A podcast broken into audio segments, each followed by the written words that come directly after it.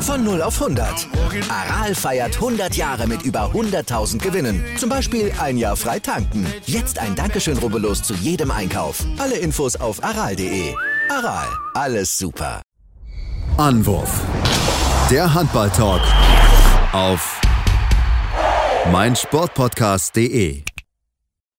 Hallo und herzlich willkommen zu einer neuen Ausgabe von Anwurf, euer Handball-Talk auf meinsportpodcast.de. Mein Name ist Sebastian Müller wir wollen heute wieder sprechen über die Geschehnisse aus den vergangenen Wochen, reden über einen Rekord, der aufgestellt wurde bei den Frauen, deutscher Rekord als auch europäischer Rekord oder zumindest europäischer Wettbewerbrekord. Wollte ich aber auch den Blick werfen auf die Männer, auf die Bundesliga, auf einige wichtige Personalien, die auch diese Woche zustande gekommen sind. Und das meinte ich nicht allein, habe heute wieder einen Gast an meiner Seite, einen Experten, den lieben Patrick Fritsch. Hallo Patrick. Ich, muss, ich freue mich immer so, wenn du mich als Experten vorstellst. Wirklich. Tag Sebastian, Tag die Runde. Mensch, und das, obwohl ich erst seit sechs, sechs Jahren sind jetzt im Handballkosmos umherschwimme. Aber in diesen sechs Jahren, da habe ich doch schon ein bisschen was gelernt, so bezüglich der Ball ist rund, das Tor ist eckig. Also ich nehme es gerne immer wieder so entgegen, mein Lieber. das freut mich zu hören, das werde ich dir auf jeden Fall weiter so nennen. Ich meine, du bist unser Leipzig-Insider, also von daher ist, bist du ja, schon noch da voll drin, ne? Da habe ich mir, da, da habe ich mir natürlich hier gleich mal eine Position rausgesucht, gearbeitet, ne, da, da sage ich mal so, ich bin sehr, sehr nah dran, sehr, sehr nah dran, äh, ja, dass André Haber jetzt nach Dresden ging oder jetzt schon offiziell ja verkündet worden ist, habe ich zwar nicht eher gewusst äh, als. Da muss man nochmal dran arbeiten, würde ich sagen. Da habe ich wieder voll reingeschissen, was so meine. Aber ich habe mit ihm, ich habe mit ihm geschrieben danach, als ich es gehört habe. Ähm, und ja, ich weiß genau, wenn, wenn er mal irgendwo dann ein Heimspiel hat, Premiere oder so, und ich bin am. Also er, er weiß, wer ich bin, er erkennt mich noch, da kann ich mal ein bisschen rumgraben und vielleicht, äh, ohne jetzt zu viel versprechen zu wollen, haben wir auch mal hier bald im Podcast. Wäre ja vielleicht auch eine geile Sache, dann vor Saisonbeginn nächstes Jahr vor der zweiten Liga oder so. Auf jeden Fall, gerne natürlich. Also, wir haben ja letzte Woche Alina Geisels gehabt. Wenn ihr den Podcast noch nicht gehört habt, gerne nochmal reinhören.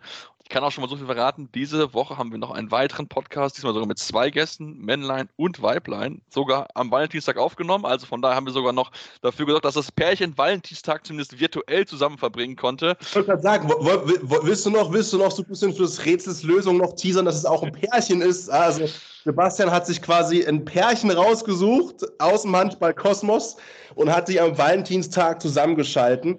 Also mehr Tipps können wir nicht geben. Das ist once in a lifetime experience gewesen, ey, Sebastian. Ja. Wobei ich sagen muss, ich habe das nicht gemacht, sondern der Robin hat das gemacht und Robin wusste das gar nicht und das hat sich dann sehr schön zusammengefügt. Aber gut, das freut euch drauf. Wie gesagt, diese Woche kommen wir auf jeden Fall noch äh, Donnerstag oder Freitag, aber wahrscheinlich Donnerstag wieder rausgehen.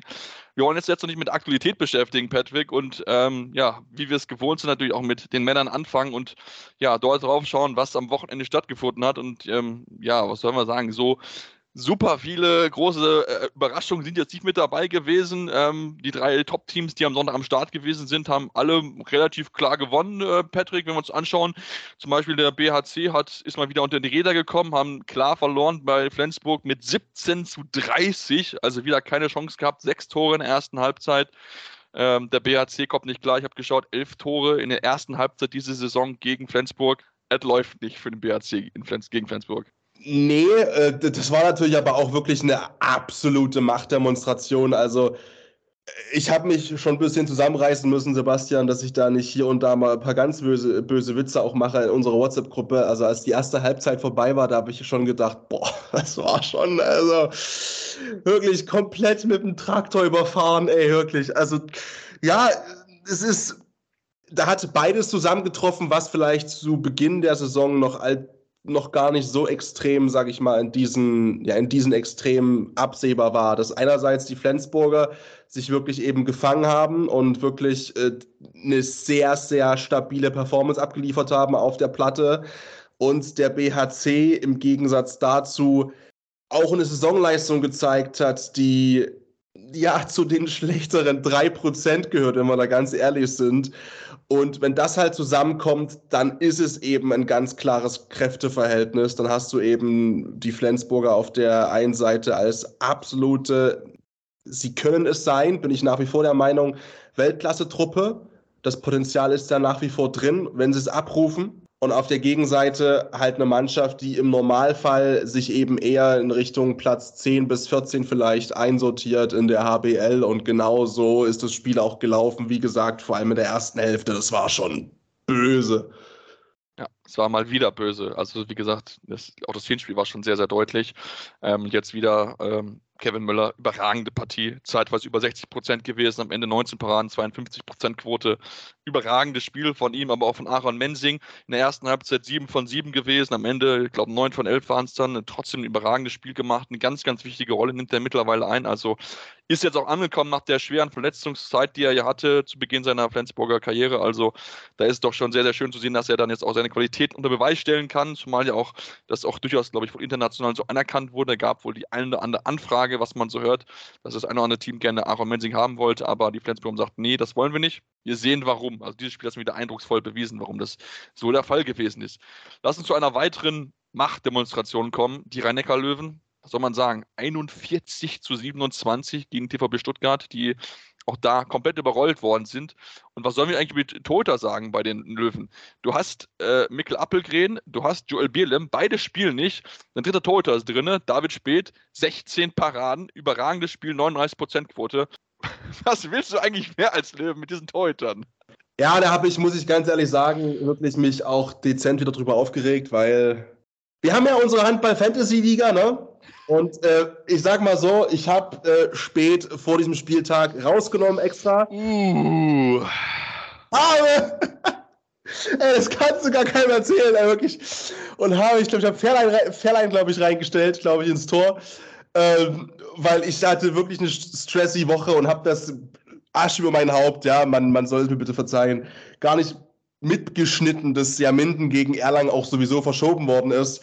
Und hab David Spät. Ja, was soll ich sagen? Also äh, läuft, bei mir läuft einfach prinzipiell per se erstmal nicht so bisher in unserem Managerspiel.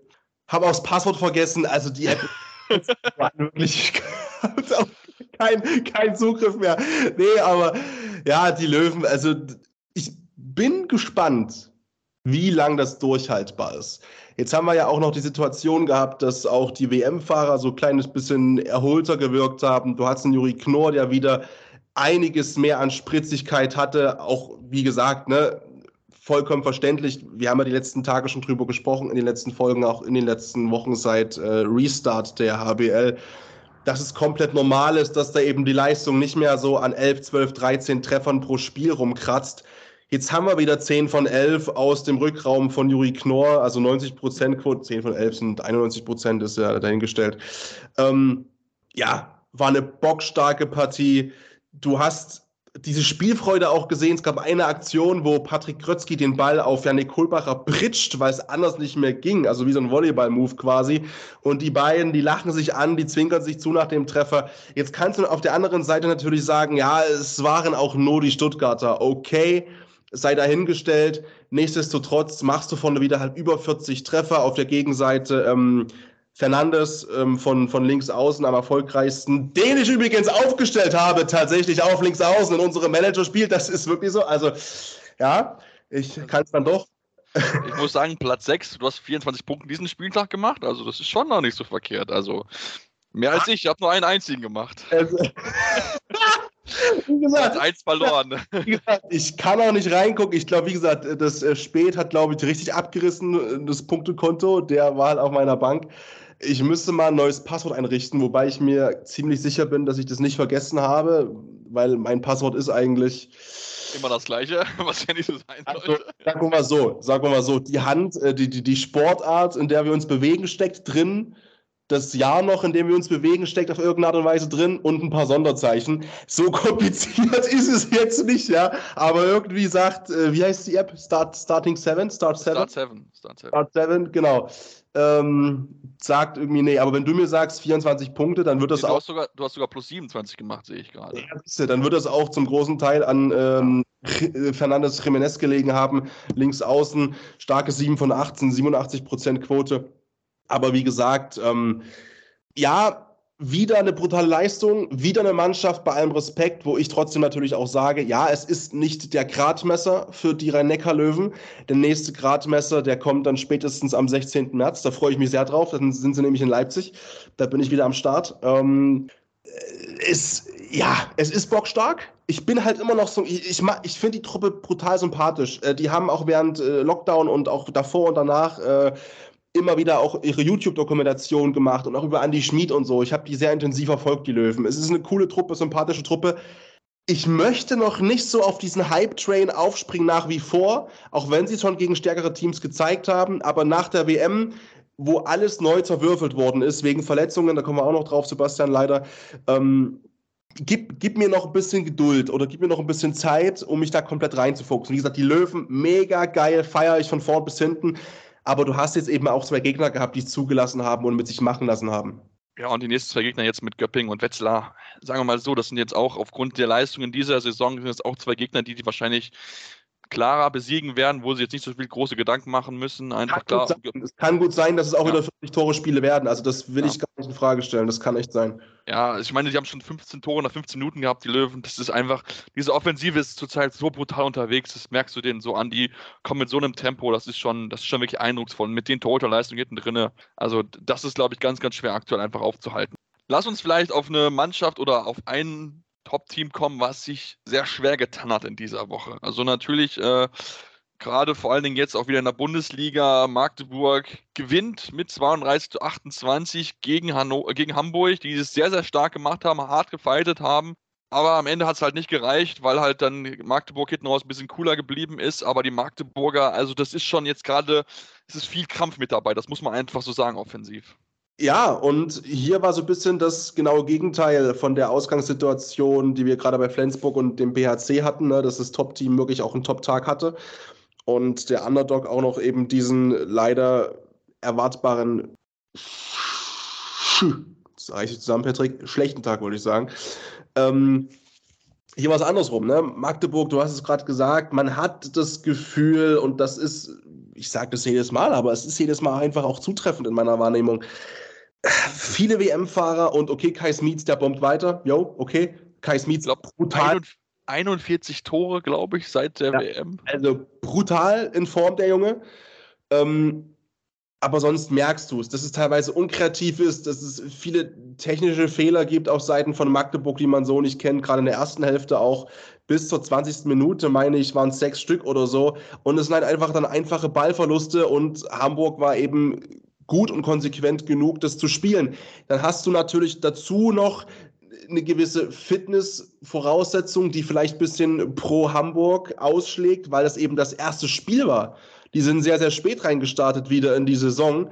Ähm, für die Hanseaten war es die erste Partie. Magdeburg hat schon gefühlt nach der WM wieder zehn Dinger weggekloppt. Und dann, dann musst du in so einem Spiel vielleicht, und das ist jetzt ganz einfach gesagt, ich weiß, dann muss in dem Spiel aber alles passen gegen den deutschen Meister und dann wäre es drin. Und dann finde ich es extrem schade, wirklich schade, ohne da jetzt irgendwie für einen oder den anderen Sympathie zu haben oder eine besondere Emotion, dass eben dann gerade in Johannes Bitter, der eigentlich immer performt, nach wie vor in dem Alter, keinen guten Tag hat mit 18,5 Prozent.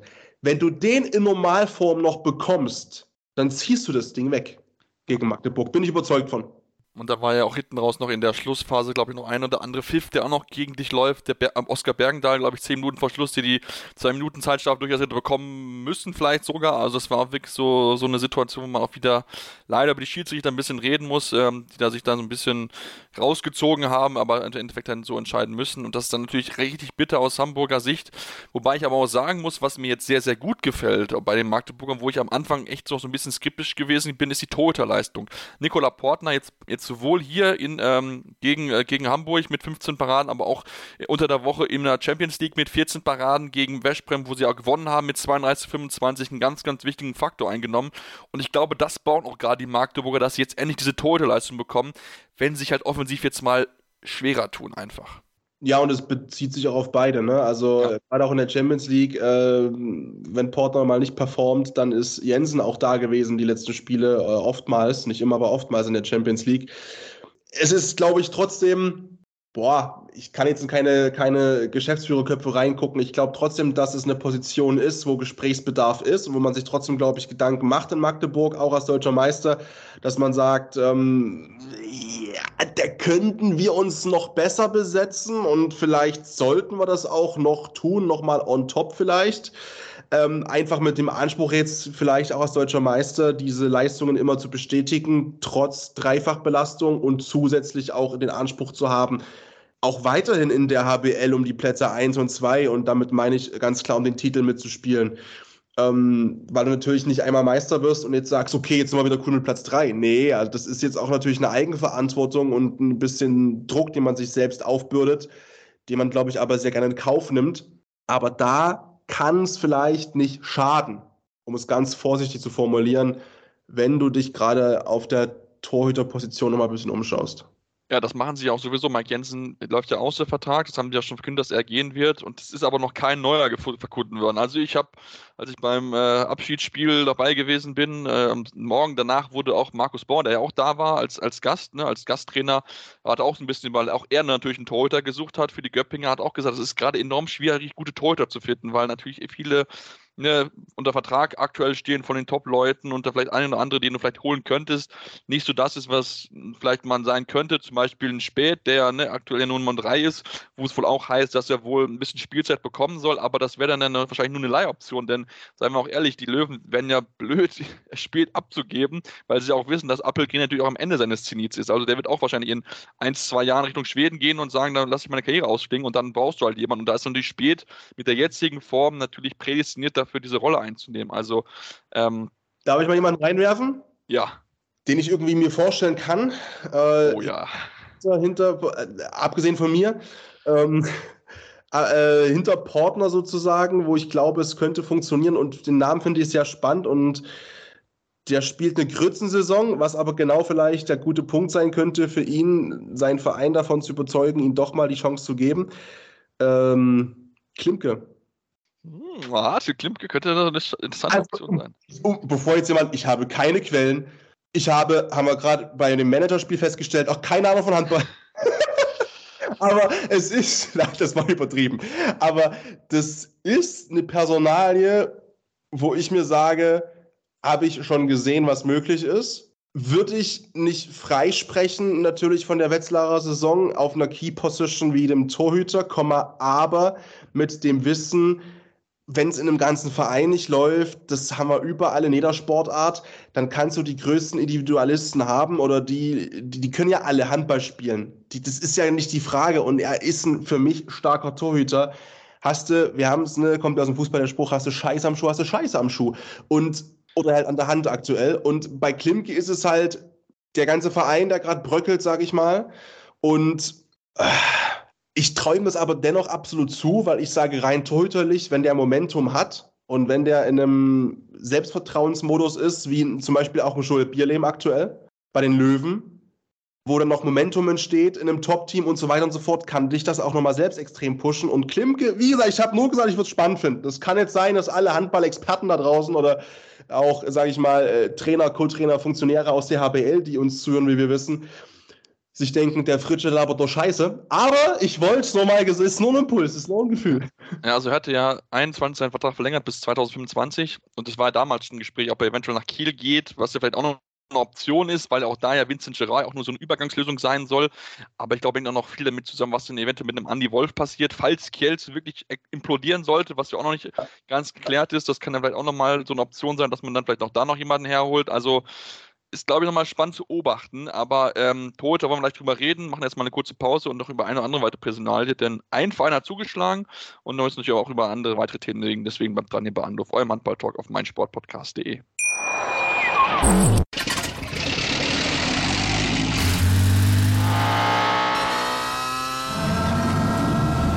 Von 0 auf 100. Aral feiert 100 Jahre mit über 100.000 Gewinnen. Zum Beispiel ein Jahr frei tanken. Jetzt ein Dankeschön, rubbellos zu jedem Einkauf. Alle Infos auf aral.de. Aral, alles super. Ja, und jetzt, jetzt sind wir zurück und wollen natürlich auch uns auch mit den anderen Meisterschaftskandidaten und Titelträgern beschäftigen. Und wir hatten sie gerade schon kurz erwähnt gehabt, die Kieler, die ja auch unterwegs gewesen sind, auch viele gerade Champions League, Bundesliga zu tun haben. Aber ja, auch sie haben einen klaren Sieg einfallen können, ähnlich wie die rhein löwen Nicht ganz 41 Buden geschafft, nur 40 in Anführungsstrichen. Gewinnen mit 40-29 gegen Hamm-Westfalen und auch da, das war von vorne bis hinten ein souveräner Auftritt der Kieler. Ja, ein Tor weniger als die Löwen. Also, ne, das ist ja wirklich brotlos. Ähm, Sofort entlassen, den Philipp Biecher. Ja, ja, Philipp Biecher, das, das war jetzt diese, dieser Tropfen, der das Hass zum Überlaufen brachte. so, also, nee, ähm, wer läuft? Also, auch da würde ich gerne eigentlich das gleiche Copy-Paste-mäßig einfach sagen, was ich bereits schon zur Partie gesagt habe zwischen den Löwen und Stuttgart. Ich finde es für Hamm geil, dass die fast 30 Dinger geknipst haben gegen Kiel. Auswärts. Kiel vorne brutal. Punkt. Hinten Mrk war auch mit einer, mit einer, ja, also 30 Prozent, vollkommen in Ordnung, starke Leistung, jetzt nichts nix Weltbewegendes, sage ich mal, aber auch trotzdem stark einfach.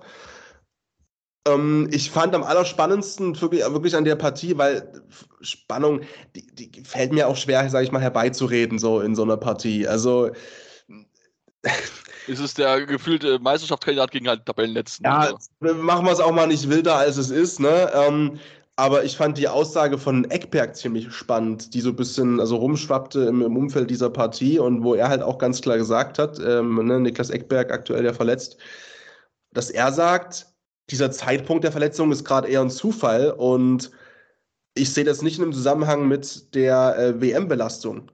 Finde ich super spannend, weil also natürlich gibt es keinen Beweis und, und, und, und, und, und ne, niemand kann sagen, yo, äh, das ist Whataboutism und hätte, hätte Fahrradkette.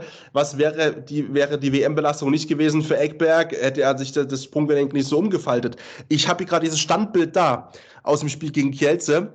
Und desto länger ich drauf schaue, desto mehr muss ich brechen. Also es, es ist wirklich boah, schwierig, ja. Äh, die Verletzung, weiter natürlich gute Besserung. Ähm, das war für mich irgendwie so das Spannendste, muss ich fast sagen, an diesem Kieler Wochenende, so eine Aussage, weil das Spiel an sich gegen Hamm-Westfalen, ja, wie gesagt, souverän. Es ist bei allem Respekt und Liebe nur Hamm trotzdem gewesen, aber wichtige Punkte weiter in einem Titelrennen. Ich fand die Aussage halt super spannend, weil natürlich rein trainingswissenschaftlich, ich habe ja den Bums auch studiert irgendwie, Sportwissenschaften, hat das schon einen Einfluss. Aber ich finde es krass, dass man das als Spieler also dass er so eine Aussage droppt. Und die Frage wollte ich dir unbedingt stellen. Ich weiß, ein bisschen off-topic jetzt, aber das äh, machen wir einfach jetzt. Wir nehmen uns die Zeit. Das ist unser Podcast. Ja, richtig, das ist das Schöne. Ähm, glaubst du, glaubst du, dass man das als Spieler auch einfach sagen muss? Das ist eine, eine sehr, sehr spannende Frage, ob, äh, das, ob man das so sagen muss. Also klar, natürlich, ich meine, natürlich Verletzung. Band oder wegen, ne? Weil ganz ehrlich, jeder, der bis zwei zählen kann, der weiß ganz genau, die Belastung ist unfassbar krass und die Verletzungshäufigkeit äh, ist sehr auffällig nach dieser, nach dieser WM. Also machen wir uns mal nichts vor. Klar. Also natürlich, also ne, gar keinen Fall. Ich glaube eigentlich, natürlich, das ist Zufall, auch gerade natürlich bei Außen. Ne? Wie, wie, passiert es? Ne? Du fliegst hoch, landest unglücklich auf dem Bein. Das kann immer mal passieren. Du trittst einem Gegenspieler auf den Fuß, gerade bei Außen, wo er der wirklich immer verkürzt wird.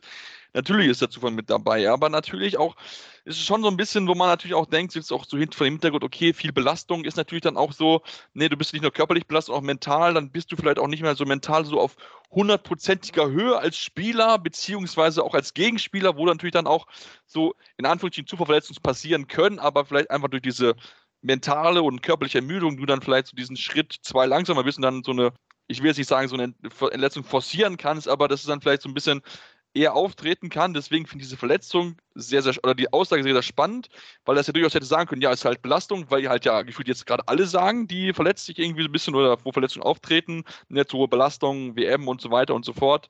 Ähm, ich finde das schon sehr, spannend, muss ich ganz ehrlich zugeben. Also ich, ich weiß jetzt nicht, ob man das so vorgeben kann, aber das ist auf jeden Fall mal so eine andere Stimme, wo man so denkt, okay, sollte man vielleicht mal drüber nachdenken, ob da wirklich vielleicht mehr Zufall ist oder ob das wirklich eine Belastungsfrage ist.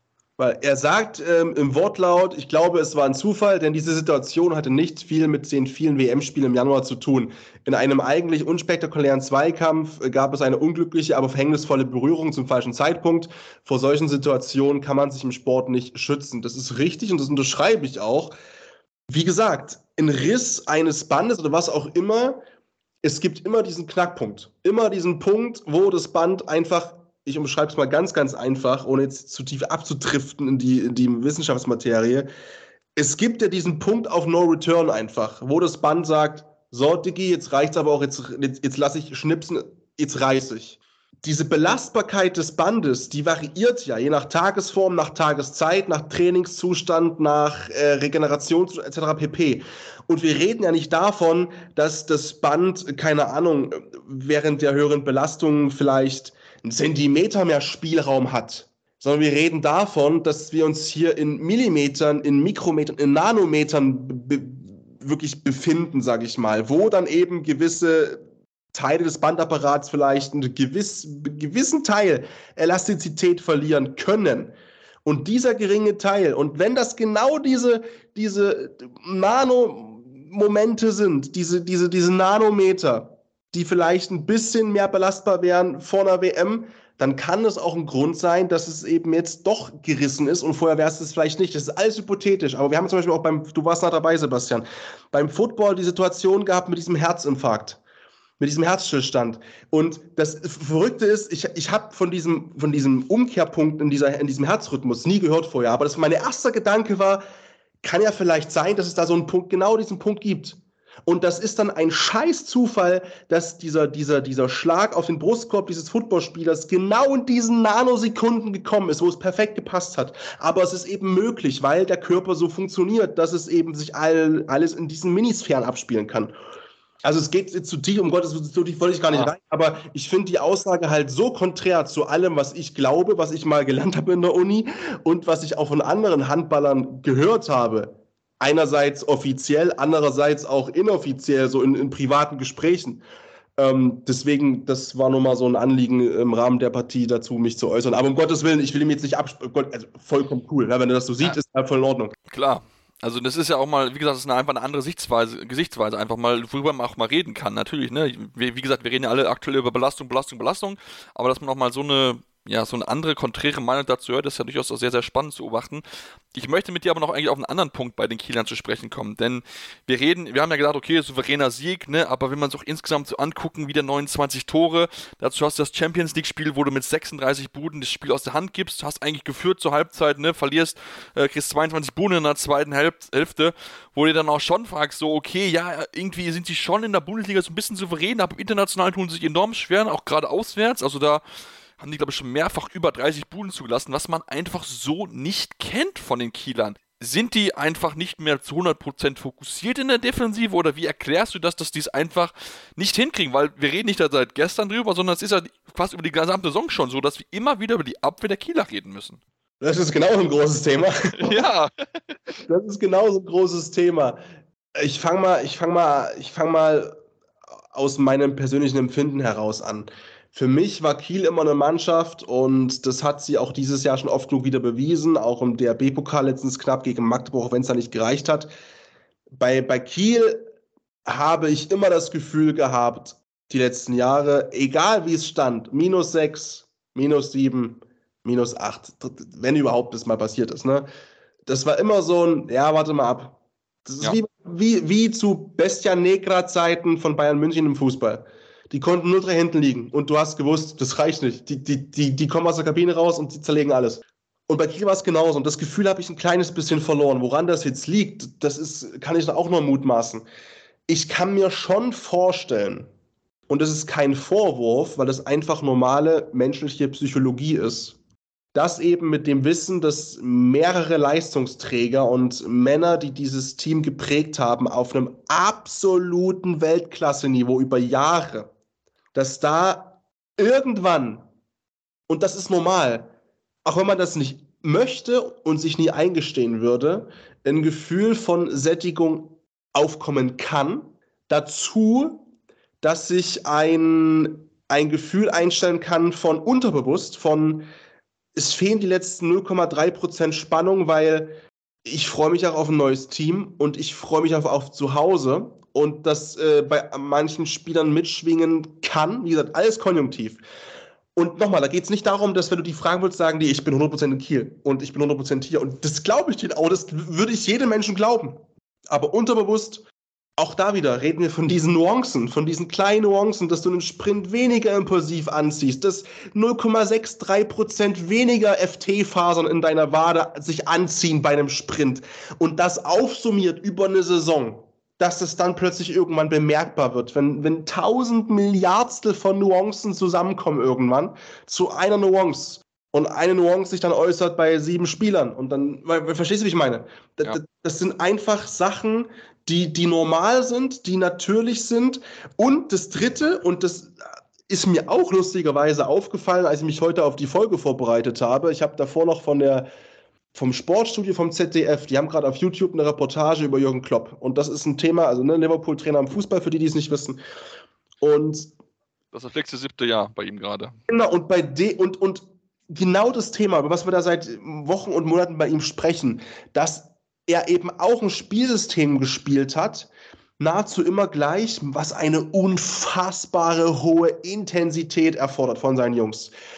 Und die Jungs werden älter und er spielt seit sechs, sieben Jahren nahezu Stamm, hat den gleichen Kern an Profis da, den gleichen Kern an absoluten Weltklasse-Fußballern, ja, aber die werden auch älter, die werden satter und vor allem, und das ist, könnte auch ein Punkt sein, und das will man nicht aber es ist unvermeidlich, dass sich das Spielsystem mit dem gleichen Spielermaterial auch abnutzt irgendwann. Und das Gefühl, das ist jetzt nicht, dass ich bei Kiel, ich meine, die, die gewinnen ja. Die sind, ja? Die sind immer noch oben. Also es ist also, ja nicht. Ja, wie gesagt, wir, wir reden ja, wir reden hier von den, also von, von absoluten Nuancen. Ne? Aber das sind ja eben Nuancen, die aber halt auffällig sind. Und vielleicht ist. gerade europäisch, finde ich, ja. Ja, und vielleicht ist es der Beginn von einer Phase, wo es eben jetzt auch wirklich mal eine größere Personalrotation, die sie auch kommt jetzt, so und auf, auch auf Key Positions einfach, wo es sie auch braucht, wo sie Zeit wird und wo, und das wird er auch machen, weil es ein absoluter Top-Trainer ist, wo auch ein Philipp Jiecher vielleicht mal überlegen muss, und das, wie, gesagt, wird er auch tun, okay, mm, ich brauche mal eine neue Idee. Wenn ich schon einen neuen Kader kriege, übertrieben gesprochen, und die, die schweren Jungs gehen, einige davon gehen weg, dann brauche ich auch mal eine neue Idee. Weil das Spielsystem, was ich bisher gespielt habe, das funktioniert noch, aber ich will eben nicht zu Liverpool werden und in zwei, drei, vier Jahren plötzlich feststellen, es hat sich komplett abgenutzt. Ja, definitiv. Ich glaube, es sind auch einfach wirklich, ich meine, musst überlegen, wie lange spielt da Marco Dufniak gespielt da, wie lange spielt Steffen Weinhold da. Das sind ja Jungs, die äh, gefühlt die letzten zehn Jahre der Kieler mitgeprägt haben, weil sie einfach schon so lange mit dabei sind. Und zu Recht, Na, also um Gottes Willen. Natürlich, zu, absolut. Kommt zu Recht. Aber ich möchte auch gar nichts gegen sagen, aber das ist halt einfach, die werden halt irgendwann alt. Und das ist auch gar nichts Schlimmes. Jeder Sportler wird alt. Tom Brady hat bis 45 gespielt, beispielsweise, wenn wir jetzt in der NFL bleiben. Und das der hat immer gut gespielt, aber irgendwann reicht es vielleicht auch nicht mehr in der Sportart, die ja auch immer schneller wird. Also wir müssen, wir schauen nur nach, nach, nach Rhein-Neckar-Löwen, wir schauen nach Magdeburg, die mit Viterbo letztes Jahr Meister geworden sind. Das ist nicht das Kieler Spiel. Das wird es nie sein. Und ich glaube, damit haben sie vielleicht so ein bisschen die Probleme einfach, dass sie damit nicht so ganz zurechtkommen. Aber wie gesagt, ich meine, das wird immer sein. Ich, bin mir sicher, Jicha wird das auch spielen wollen, weil er ja, ja, auch checkt, das ist aktuell im Welthandball das, was gespielt werden muss. Aber er hat das Spielermaterial ja. nicht. Genau, das ist es nämlich. Und das ist auch gar nichts Böses. Das wird mit Sicherheit, glaube ich, auch, glaube ich, in den nächsten Jahren bei Kiel sehr spannend, weil sie viele junge Spieler jetzt auch geholt haben, den Karl Wallnius äh, oder auch einen Johansson, die ja tolle Spieler sind, tolle Rückraumspieler. Natürlich, die brauchen noch ein bisschen Zeit und so weiter. Du hast Nikola Bilek, der dann noch mehr Verantwortung übernehmen soll, aber du wirst halt einen, einen, gewissen Umbruch haben und dann schauen wir mal, wie das funktionieren wird, weil wie gesagt, diese, Mann, diese Bundesliga ist sehr, sehr eng. Europäisch sind sie gerade so ein bisschen dabei, so überholt zu werden, nachdem sie ja in der Corona-Phase ja noch Champions League gewonnen haben. Das könnte so der letzte Großtitel gewesen sein, dieser goldene Generation der Kieler. Und jetzt schauen wir mal, was sie dann vielleicht noch in dieser Saison reißen können und womit sich vielleicht dann ein Sander Sargosen und Niklas Sandin noch verabschieden können in Mia Zarabic. Also noch ist ja möglich, dass sie Meister werden können. Ich meine, es ist hier, wie gesagt, Meckern auf einem hohen Niveau, aber es ist, wie gesagt, schon so ein bisschen auffällig, dass sie sich da defensiv doch schon ein bisschen schwerer tun. Dann, Patrick, würde ich sagen, machen wir nochmal eine Pause, kommen dann gleich zurück, sprechen noch über weitere Themen, über eine Verletzung, über Torhüter, über die Frauen. Also von daher bleibt dran bei Anwurf einmal Balltalk auf meinsportpodcast.de. Ich habe mich natürlich schockverliebt, weil die war wirklich ganz, ganz klein. So begann die Mensch-Hund-Beziehung zwischen Christina und Tierschutzhund Frieda. Und wie es danach, nach dem ersten Moment der Verliebtheit, so weiterging und welche Klippen es danach zu umschiffen galt, das hört ihr in der neuen Ausgabe von Iswas Dog, dem Podcast für harmonische Mensch-Hund-Beziehungen. Iswas Dog? Mit Malte Asmus. Überall, wo es Podcasts gibt.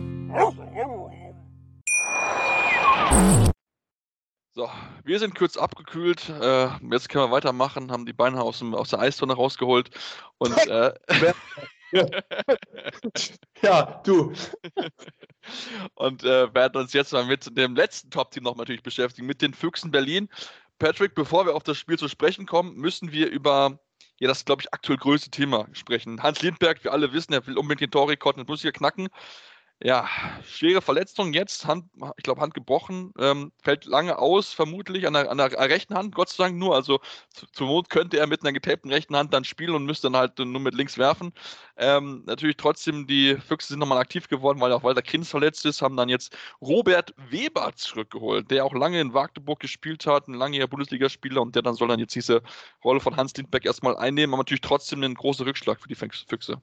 Ja, und das ist natürlich ärgerlich, weil natürlich Rekorde sind dafür da, um gebrochen zu werden. Und wir haben uns ja seit, seit Wochen und Monaten, gerade Robin ja auch in den letzten Folgen immer darauf aufgegangen, was vollkommen berechtigt ist, wann eben dieser Rekord gebrochen wird. Ne? Wir haben ja schon, wir haben ja schon äh, Tabellen aufgestellt, Robin und ich, und, und da Wahrscheinlichkeit und wie viele Tore er im Schnitt wirft und gegen welchen Gegner ist es dann soweit und bliblablub und dann. Also sagt, Stefan Kretschmer meint, dass er 23 Tore in anderthalb Spielen schafft. das traue ich auch zu. Also ich, ja. ich würde sagen, zwei Spiele braucht er schon, ne? zweimal Sahne. Aber boah, ja, wann die Spiele stattfinden, ist die Frage. Also ich habe schon, also er wird es machen. Ja, definitiv. Das, das, so. Der wird spielen, irgendwie. Ähm, ich sag mal so, wir müssen natürlich drüber sprechen. Ah, was auch zur Wahrheit dazugehört, sind die Umstände dieser Verletzung, wo es ja, sag ich mal, ähm, ja, also der Junge ist über 40 dem musst du nicht mehr sagen. Und vor allem, wenn der Trainer 13, 14 Jahre jünger ist, natürlich ist es ein Vorgesetzter, aber Hans Lindberg ist, Hans, Lind, ist, Hans Lindberg und der darf vielleicht auch Sachen, die andere nicht dürfen. Und ich finde es auch vollkommen legitim, mit 40 zu sagen, so, Kids, jetzt labert mal mir nicht die Tasche voll, ich mache jetzt hier mein Ding und ne, mach mal, macht mal ein bisschen Piano jetzt hier, ich gehe jetzt ein, okay? Ähm, wenn du dir halt dann die Hand brichst, so wie es so ein bisschen durchgeschwappt ist, ne? Im Freudenrausch der Endorphine und anderen Substanzen, dann ist es halt scheiße. Was soll ich sagen? Also, ich weiß nicht. Es ist halt so, boah, das ist. Mm, das wird ihn aber am meisten ärgern. So. Glaube ich auch.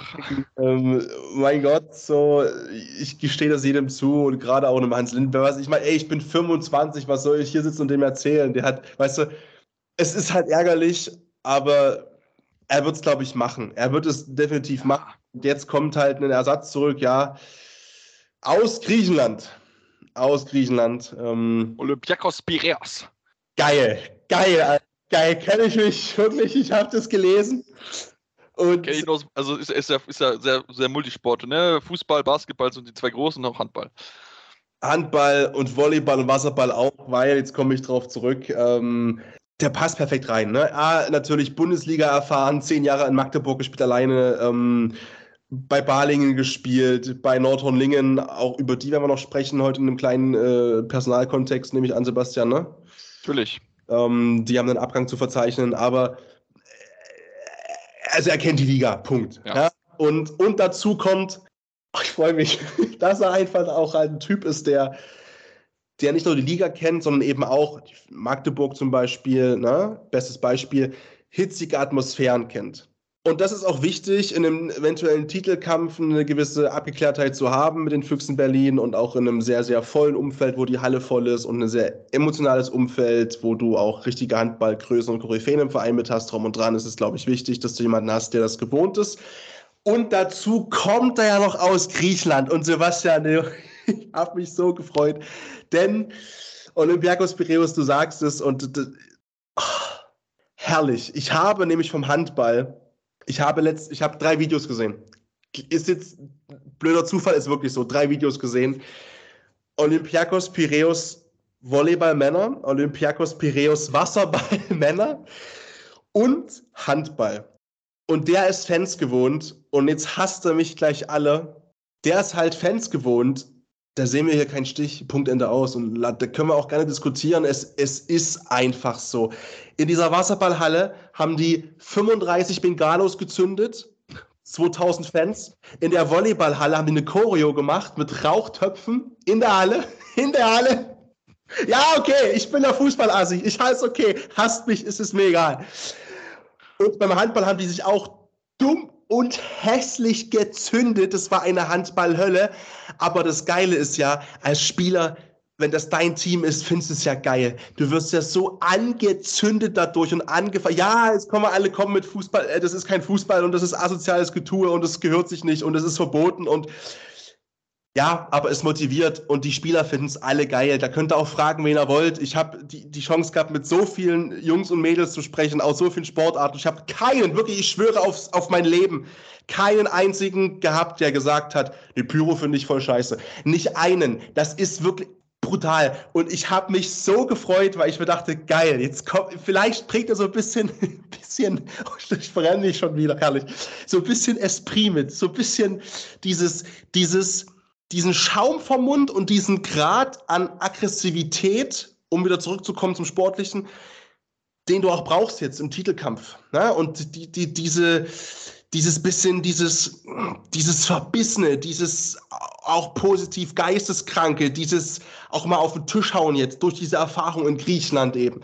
Jetzt, ich glaube, das ist eine sehr, sehr, sehr, sehr gute Verpflichtung. Natürlich mit dem einzigen Ziel, Hans Lindberg irgendwie zu ersetzen. Das ist schon klar. Aber ich glaube auch vom Typ und von der Type Mensch ist es jemand, der dir gut tut, in einer sonst auch, wenn Lindberg eben jetzt nicht da ist im Trainingsalltag, in einer sonst auch jungen, wilden Truppe. So, dass du auch mal jemanden hast, der jetzt eben sich hinstellt und sagt, jetzt halt mal die Fresse, jetzt trappt euch mal, Jungs, und jetzt geht's da raus, Messer zwischen die Zähne und jetzt klammern die weg. So, und ich glaube, gerade im Titelkampf, ah, ich hab Bock. Ja, und ich, und ich glaube, was, was natürlich noch so ein Aspekt ist, der vielleicht auch noch mit reinzählt, ne? Er spielt ja auch gegen seinen Ex-Verein im Meisterkampf. Ne? Ja. Also Magdeburg hat er zehn Jahre lang gespielt, hat nie die Meisterschaft gewonnen, auch wenn sie immer mal ein bisschen darauf geschielt haben. Ich glaube, so diesen, das ist auch so dieses kleine Extra-Prise, wo den alten Teamkollegen, weil er noch einige davon auch kennt, ne? also einige, Marco Bersiak beispielsweise, der ja lange mit ihm zusammengespielt hat, Philipp Weber äh, oder auch Michael Damgard und so weiter. Da gibt es ja genug Jungs, mit denen er auch zusammengespielt hat, denen auch jetzt mal so ein bisschen so dieses, diese Salz in Suppe sein möchte, um halt ihn den zweiten Meistertitel in Folge zu vermiesen. Also ich glaube, das wird, glaube ich, sehr, sehr gut werden und wie gesagt, toller Spieler gewesen.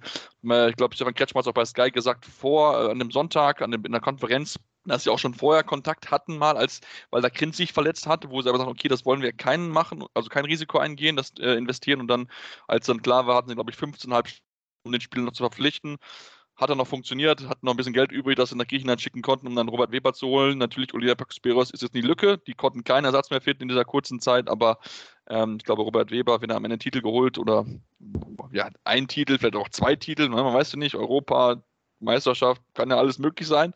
Schauen wir mal, aber ich glaube, das wird für ihn auf jeden Fall nochmal noch mal ein Highlight. Aber um jetzt auf die Partie zu kommen, es war ein harter Fight gegen Wetzlar, aber am Ende sind sie eigentlich cool geblieben und haben auch vor allen Dingen auf der Minotalia sich verlassen können. Ja, und das war ja auch, sage ich mal, mal wieder wichtig. Ne? Also das ist ja so die, die letzten, ich erinnere mich, wir haben auch letzten Wochen drüber gesprochen, oft, dass die Leistung nicht so war, wie man das eigentlich ähm, gewohnt war, bilde ich mir zumindest ein. Ähm, und ja, deswegen glaube ich, für ihn besonders wichtig, auch essentiell, sage ich mal, da entsprechend die Leistung gebracht zu haben. Es war eng, es war eklig, es war nicklig, es war dann zum Schluss ein Plus vier, das war aber auch, hätte auch knapper ausfallen können. Ich finde es halt sehr spannend, dass wir haben, du hast vorhin so schön gesagt, ne, es gab klare Siege bei den Top-Teams, das stimmt, aber unterm Strich hat sich nichts verändert, weil auch die zwei ähm, Mannschaften mit Magdeburg und mit den Füchsen, die sich sehr schwer getan haben, trotzdem diese diese Ruhe zum Schluss hatten, das dann doch noch zu ziehen. Und das, das finde ich halt geil, weil ich mir so denke, okay, spannender kann ein Titelkampf nicht sein.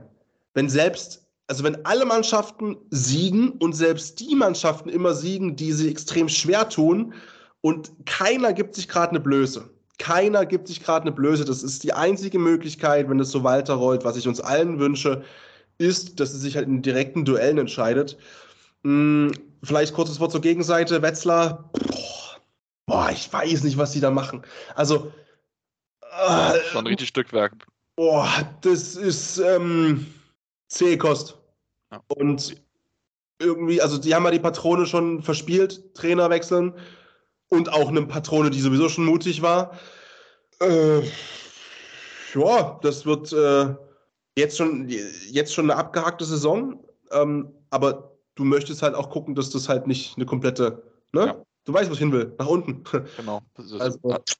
Kann man aktuell glücklich sein, dass, dass Hamm und Minden noch schlechter sind und noch weniger Punkte haben.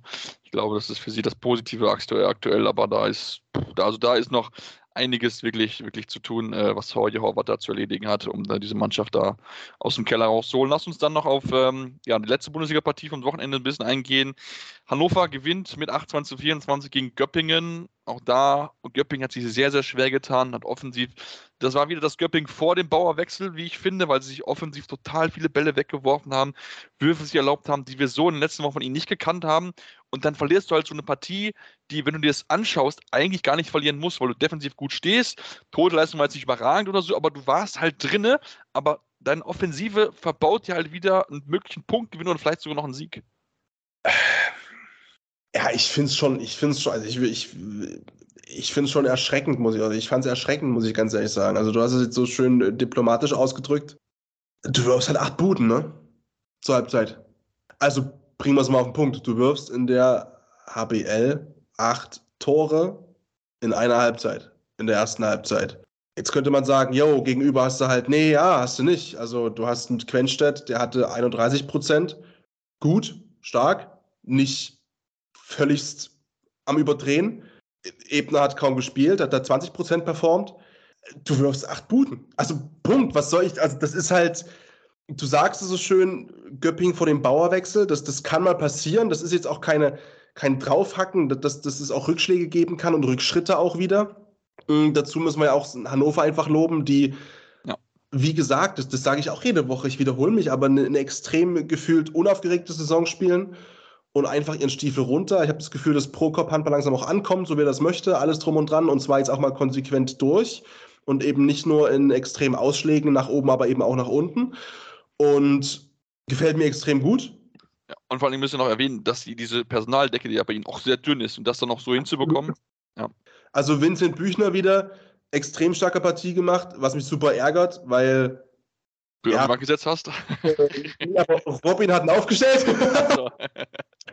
also glaube ich zumindest. Ich meine, Robin hat ihn aufgestellt.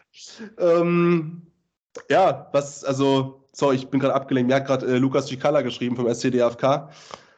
Der lacht mich gerade ein bisschen aus, weil ich Sonntag nicht in die Halle kann, wie ich eigentlich wollte. Da ist ja Ost, Sonntag ist Ostderby, Magdeburg gegen Leipzig. Und ähm, ja, wir haben zusammen studiert, Lukas und ich, deswegen regelmäßigen Austausch. So, wo war ich gerade? Ja, äh, Hannover einfach unaufgeregt, einfach eine starke Saison bisher, Platz 5 mit einer extrem dünnen Personaldecke, haben wir auch schon thematisiert. Dazu kommt noch eben auch wirklich dieses äh, Verletzungspech hier, auch nach der Weltmeisterschaft. Die stehen, warte mal, nee, kann nicht ganz sein. Auf Platz 6 stehen sie. Auf 6 stehen sie, genau. Aber sehr sicher da, sehr stabil. Sehr sicher, sehr sicher auf 6 und wenn du halt auch einfach mal dir anguckst, also die Kollegen von Sky haben das so schön beschrieben am, äh, am Donnerstag mit der Partie Melsung gegen Leipzig. Da haben sie darüber gesprochen, Leipzig ne, auf dem Weg zu Platz 6 und der Kampf um Platz 6, den würde ich Leipzig jetzt nicht andichten wollen, auch wenn ich weiß, die Jungs haben da Bock drauf, intern auch, natürlich, wer hat es nicht, ähm, auf europäisches Geschäft. Aber die stehen auf 6 und das ist für mich auch wirklich der Favorit auf Platz 6, ganz klar. Also Hannover, weil äh, die ersten fünf Plätze stehen die Füchse, stehen die Löwen, steht Kiel, steht Magdeburg und steht äh, Flensburg. Die fünf Plätze sind im Normalfall eigentlich weg. Und zwar eigentlich jede Saison, äh, wenn es normal läuft und dann wird einfach nur durchrotiert, wer wo steht. Mm, und Hannover, stark. Einfach stark. Und dazu auch noch ein Spiel weniger, muss man auch dazu sagen. Ne? Also Melsung ist auf Platz 7, aber Hannover hat noch ein Spiel mehr. Ähm, du könntest auf fünf Punkte weg sozusagen. Absolut, absolut souverän bisher definitiv. Also das ist ähm, auch für mich eher noch nicht so Kampf um Platz 7, ist für mich aktuell eher, einfach weil der Unterschied von Minuspunkten her, ich glaube, auf Hamburg hat 19, 19, da sind schon vier Punkte Vorsprung drauf. Ähm, und dann hast du halt von 7 bis 12 hast du halt äh, die Mannschaften, die sich halt bei zwei Minuspunkten halt nur trennen. Und das ist natürlich enorm spannend, aber wie gesagt, für mich steht Hannover da aktuell noch ziemlich sicher. Lass uns aber noch auf äh, Göpping zu sprechen kommen, bevor wir in die Pause gehen, Patrick. Ähm, haben wir auch ein bisschen personaltechnisch auch noch was gemacht jetzt, haben zwei Wechsel verkündet, haben sich mit äh, Frank, Franco Lastro ein junges Talent gesichert auf rechts außen, das aus Österreich kommt, wird dort wirklich als ja, vielleicht kommender äh, Robert Weber auf der Position gesehen, weil er wirklich schon hohe Anlagen hat. Und was auch ein spannendes Thema ist, wir hatten es auch erwähnt, Torhüter-Thematik. Und da haben sich jetzt entschieden, Bad Ravensbergen zu holen aus der zweiten Liga. Wir kennen ihn aus der Zeit, wo sie ja mit äh, Nordhorn in der Bundesliga gespielt hat und vielleicht auch mal eine Stabilität geben sollen. Denn auch, muss ich ganz ehrlich sagen, die Torhüterleistung dieses Jahr bei Göppingen, die waren sehr, sehr schwankend und bei sehr, sehr schwankend waren sie vor allen Dingen sehr, sehr schlecht häufig. Ja, und als, als nächstes kommen die Löwen, ne? Also da geht's, oh, da fährt dann der Zug auf dich und zwar frontal ins Gesicht wahrscheinlich drauf jetzt auch wieder äh, am Samstag. Das, äh, ja, ähm, Bobby Scharken freut sich, habe ich gesehen. Der hat das in seiner Story auch geteilt, ne, von Lemgo. Der hat Bock auf seine Nationalmannschaftskollegen in der HBL. Ähm, und finde ich auch eine starke Verpflichtung, muss ich ganz ehrlich sagen. Also Ravensbergen ähm, hat in Nordhorn durchweg, so wie ich es verfolgt habe, ich will mich nicht als, gro als großer Nordhorn-Fan outen, aber immer stabil performt, war bei der WM absolut bockstark. Also absolut bockstark. Da habe ich mich sowieso gefragt. Also den haben wir ja wirklich in den obersten Top 5 Prozenten gefunden überall. Ähm, Wenn es um gehaltene Bälle ging und so weiter und so fort. Also wirklich, da habe ich mich sowieso gefragt, ne, wer, wer, weiß, wo der Schritt hingehen kann ähm, in der kommenden Saison. Wäre vielleicht auch ein Backup gut gewesen für Portner bei Magdeburg, keine Ahnung. Ähm, sehr großer Schritt, aber möglich, ne, wär's. Ja, und ich will kurz ergänzen, mit 36,17 Prozent die beste Torhüterquote in der zweiten Liga ne, dann ist das ja genau das, was ich gesagt habe. Deswegen bin ich auch Experte, deswegen hast du mich ja vor einer Stunde als Experte moderiert. Ne? Das ist immer, Sieht's aus. Hat Reise so hingehauen. ähm, ja, und deswegen, also für mich eine absolut clevere Verpflichtung, eine absolut nachvollziehbare und für ihn auch einfach mal schön, dass er auch nochmal diesen, diesen nächsten Schritt, der war ja lange in Lawton, glaube ich, ne? Ja. Ähm, dass er da auch nochmal diesen, diesen nächsten Schritt machen kann, einfach zu einem Team, was im Normalfall, wie gesagt, das ist ja, ne, was ist schon normal im Profisport, ähm, aber auch wirklich eine, eine gute Bundesliga-Truppe einfach stellt. Und das freut mich quasi auch für ihn persönlich. Und ich finde die Verpflichtung auch wirklich absolut sinnig, wie du es halt gesagt hast. Also ich finde das wirklich, ähm, kann man machen. Wobei du eigentlich, ja, wie du hast ja gesagt, ne, mit Sego und mit Rebmann eigentlich zwei Jungs hast, die, die können, aber die Konstanz fehlt einfach so ein bisschen. Ja. Ja, und Redmann geht ja nach zum BHC ja. in der kommenden Saison. Also ja. da musste, hatte man die Planstelle ja offen. Und ich finde, Sego muss dringend einen Schritt machen. 23, 23 Prozent in die Saison über für den Mann mit der Qualität, mit der, mit der Laufbahn unterirdisch. Also da erwarte ich viel, viel mehr von ihm. Also da hat man auch, glaube ich, mehr erwartet insgesamt. Das ist, da muss er sich einfach steigern, das muss man ganz, ganz klar sagen, ähm, weil sonst ist es ein absoluter Flop. Also für mich bisher hat es noch nicht bezahlt gemacht. Machen jetzt mal eine kurze Pause, kommen dann gleich zurück, sprechen natürlich dann noch über die Frauen, ähm, über das Rekordspiel vom BVB. Deswegen bleibt dran hier bei Anruf eurem Handball Talk auf meinsportpodcast.de.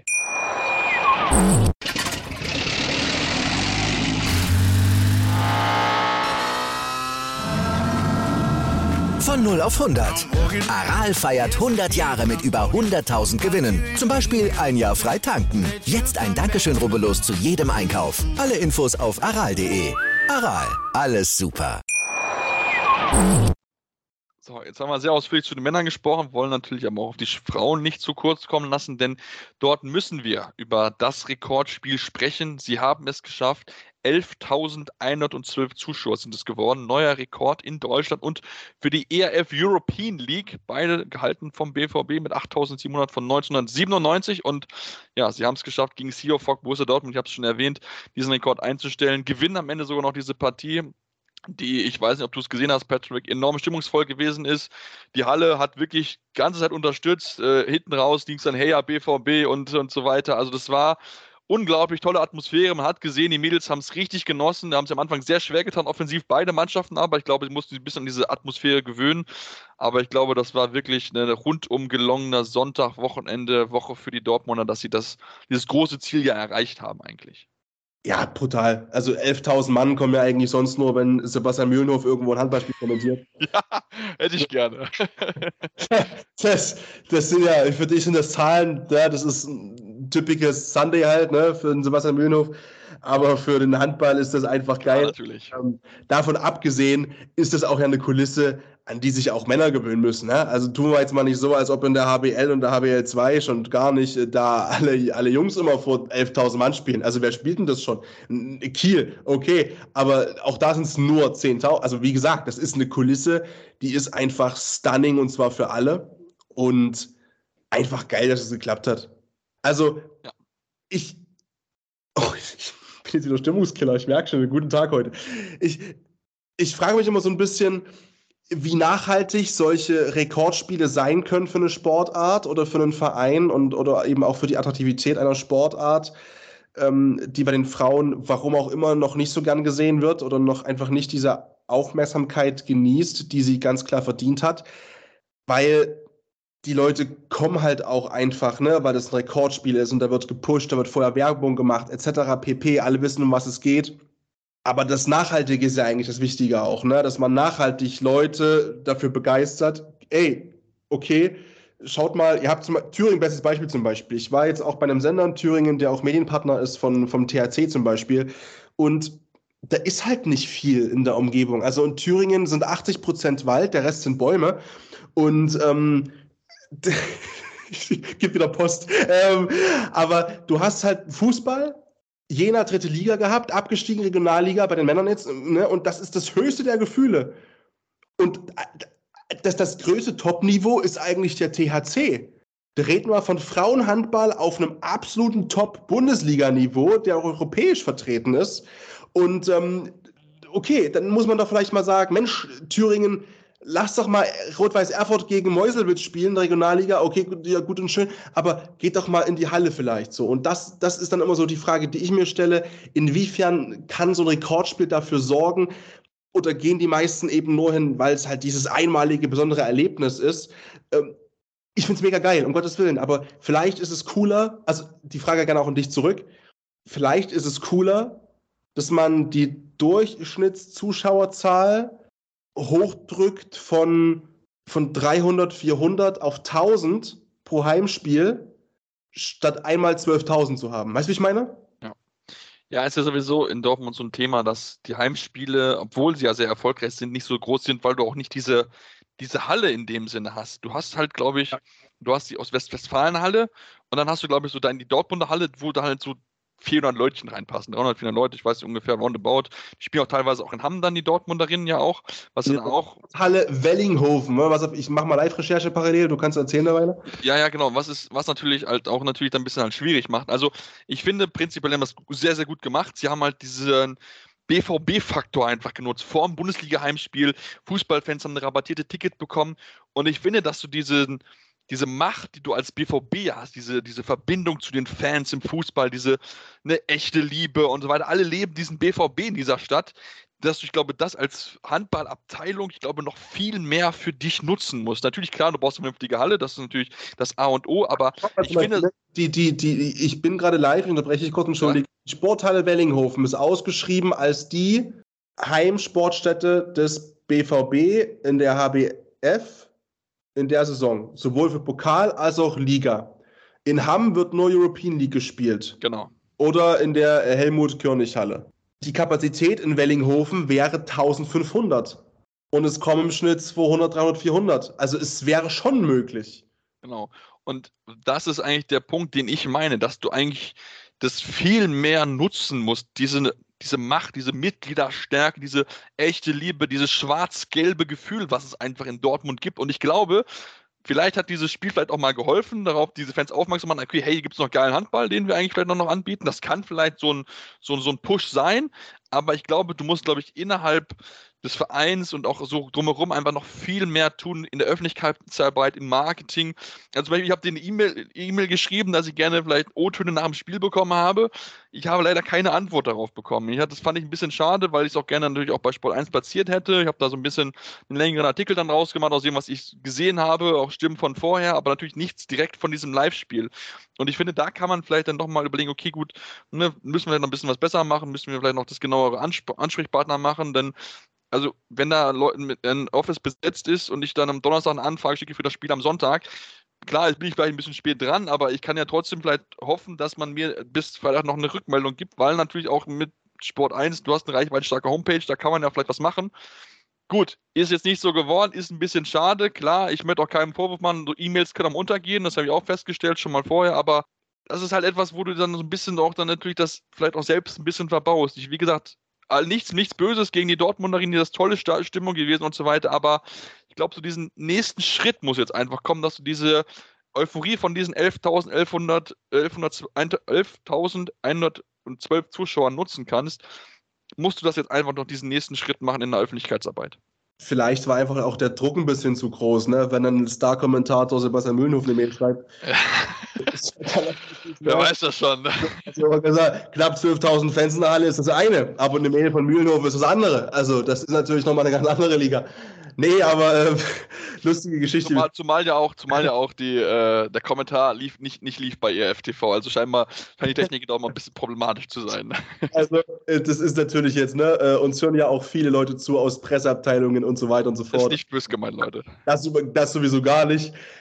Die sind manchmal abgefuckt von uns. Ich habe ja, ne, als ich äh, beim Sportradio moderiert habe, anderthalb Jahre, das war manchmal ein Graus, da eine Planung zu machen auch wenn du Spieler oder Spielerin privat kennst und dann den Dreh machst über die ähm, über die Presseabteilung und ich sag's mal ganz böse, dann, dann keine Antwort kommt, weil, nee, wollen wir nicht, machen wir nicht und drum und dran, aber du weißt ja von dem Spieler privat, dass der voll Bock drauf hätte und dass er es auch machen würde mit dir. Ähm, wo ich mir dann denke, bei den Pressesprechern, teilweise, ich bin jetzt mal böse, ihr dürft auch gerne böse mir zurückschreiben, ist kein Problem, ne? Wir sind ich, sehr offen für Feedback. Ja, wo, wo ich mir dann denke, so, pass mal auf, ich habe mit dem angefragten Spieler sechs, sieben Jahre am Stück in der Uni gesoffen ohne Ende. Ich habe den, erzähl mir, ich, ich kenne ihn tausend besser als du. Als komm mir nicht an mit, nee, der redet mit dir nicht. Ich so, doch, weil ich habe es hier schwarz auf weiß. So, aber ja, ey, um Gottes Willen, das hat alles eine Richtigkeit. Das sind alles die Wege, die wir gehen müssen. Ich, wie gesagt, das ist unsere Verantwortung teilweise, ne, von Medien. Natürlich. Ich möchte mich auch nicht außen vor nehmen. Dass, ja, das, das, um Gottes Willen, dass wir da teilweise besser umgehen müssen mit, äh, und, und nicht so reißerisch sein müssen. Das betrifft alle Kolleginnen und Kollegen. Andersrum könnte es auch manchmal von Vereinsseite einfacher sein, die Kommunikation und die Abstimmung. Aber da muss ich zum Beispiel auch sagen, es gibt auch, um Gottes Willen, bei jedem Verein nahezu nur also positive Fälle. So. Es gibt, sag mal so, sag mal so, es gibt beim Fußball, in der Fußball-Bundesliga, ein Verein. Wenn ich mit dem Pressesprecher zu tun hatte, sagen wir mal so, sagen wir mal so, ja, ähm, ich, ich habe da auch so einen Fall. Lebensmittelvergiftung macht mehr Spaß. Ich sag's direkt so viel. Aber, ey, oh Gottes Willen, ey, war vielleicht auch noch der falsche Moment, aber komm, das sind diese ehrlichen kleinen Geschichten des Alltags, bei Gott, ja. Und ich habe sicherlich auch schon Mails geschrieben, wo Leute gesagt haben, oh, Fritsch, halt die Fresse. Hey, alles cool, aber das fiel mir gerade zu ein an der Stelle. Ähm, nein, aber äh, trotzdem, natürlich, um die Ernsthaftigkeit zurückzubringen, ich kann mir auch vorstellen, dass natürlich viel los war an Natürlich, klar. Und drum und dran. Ähm, klar, es ist dann schade und, und klar möchte man ja auch dann was Gutes tun, aber auf der anderen Seite haben wir ja auch schon die Möglichkeit gehabt, hier wirklich mit, mit Spielerinnen zu sprechen und so weiter und so fort. Und das ist immer eine, eine, eine coole Sache einfach auch, weil irgendwie, also man merkt es ja auch ein bisschen, das mag einigen gefallen oder auch nicht, dass wir auch das, ich habe das Gefühl, wir sind auch in den letzten Monaten schon wirklich alle drei, ne Robin, du und ich, auch lockerer geworden, entspannter geworden, auch im, so, aber das ist ja auch, sage ich mal, irgendwie das Schöne, weil wenn ich auf eins keinen Bock habe, und es geht ja, glaube ich, genauso, ist es, dass wir beim Handball wie zum Fußball verkommen, dass alles auswendig gelerntes Gefrase ist. Und ähm, das liebe ich an dieser Sportart einfach und an dieser engen Zusammenarbeit zwischen Verein und jetzt uns. Ich würde mich jetzt nicht als Presse bezeichnen, es ist ein Podcast, es ist Infotainment für mich. Aber das ist einfach cool.